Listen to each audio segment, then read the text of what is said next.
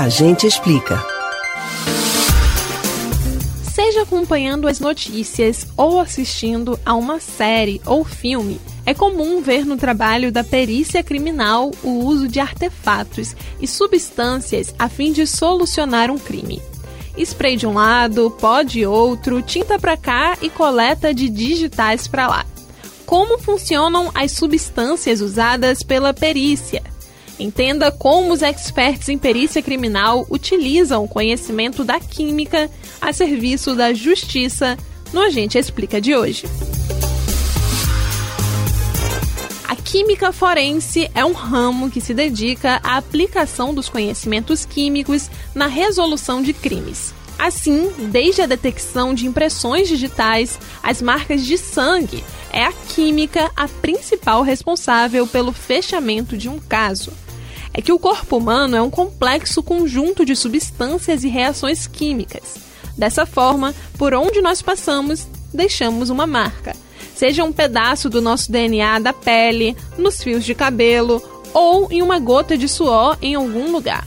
Ou seja, para a química, não existe crime perfeito. Vamos começar pela detecção da coleta de digitais. Como é natural que a nossa pele produza secreções como suor e gordura, as digitais ficam literalmente impressas sobre as superfícies que tocamos. Para isso, os cientistas forenses dispõem de diversas técnicas para coletar essas digitais, aplicando produtos específicos de acordo com a superfície em questão. Por exemplo, a técnica do pó é uma das mais simples e está entre as mais utilizadas. Inclusive, é a mais eficaz quando as impressões estão em superfícies lisas não absorventes. O efeito químico que possibilita o uso dessa técnica é a absorção do pó à impressão digital.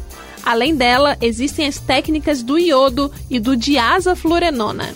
Já para detectar sangue, o perito criminal precisa antes ter certeza de que realmente se trata de sangue aquele material. Para isso, utiliza um reagente que contém água oxigenada e fenolftaleína. Juntos, a reação indica se de fato se trata de sangue. Uma substância bastante famosa para a detecção de um crime é o luminol. Essa substância, usada pela polícia para detectar vestígios de sangue, provoca uma reação química chamada quiminoluminescência, que libera energia sob a forma de luz.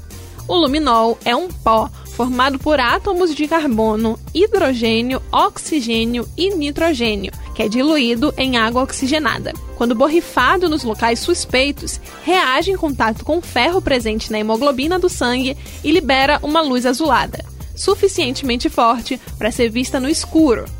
Pronto, agora você já entende um pouco mais sobre o funcionamento das táticas usadas pela perícia. Você pode ouvir novamente o conteúdo desses e de outros a gente explica no site da Rádio Jornal ou nos principais aplicativos de podcast: Spotify, Deezer, Google e Apple Podcasts. Beatriz Albuquerque para o Rádio Livre.